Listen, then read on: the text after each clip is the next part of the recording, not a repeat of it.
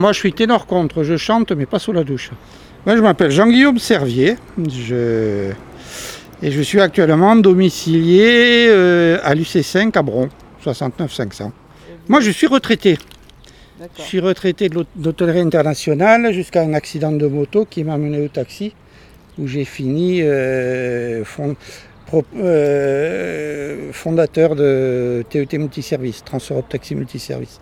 Eh bien, suite à une, obstruction d'évacuation d'eau dans les étages bas, et comme je suis au cinquième, ainsi que le voisin du sixième et le voisin du quatrième, troisième et second, je pense ce premier ou au second que le problème d'obstruction se passe, eh bien, salle de bain, euh, salle de bain.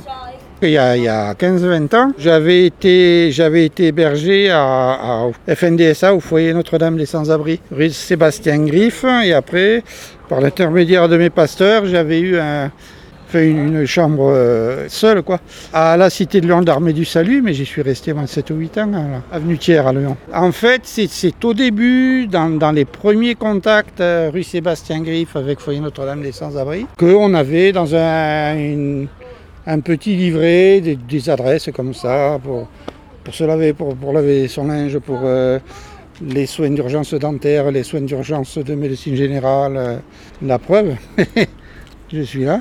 La nécessité de, ben, des, bons vieux bains douches, hein, comme on les appelait avant, euh, reste, reste une actualité tout à fait contemporaine, importante et nécessaire en 2019 parce que c'est la possibilité pour un certain nombre de gens à la limite de la bascule et pour lesquels rester propre c'est le dernier échelon avant que le fléau ne se déséquilibre définitivement, ne serait-ce que pour ces populations-là, c'est indispensable. Un maire va vous dire, ça coûte combien? Mais bon, et ça, Personne ne pourra répondre à cette question par un coût. C'est juste impossible. Par contre, la nécessité sociale de l'équipement, elle, moi j'attends que quelqu'un essaie de me démontrer le contraire. Hein. on va rigoler. Mais ce qui est dommage, c'est qu'on on conditionnalise souvent ces établissements à ce que j'exècre qui s'appelle la politique politicienne. Et ça, il faut surtout pas.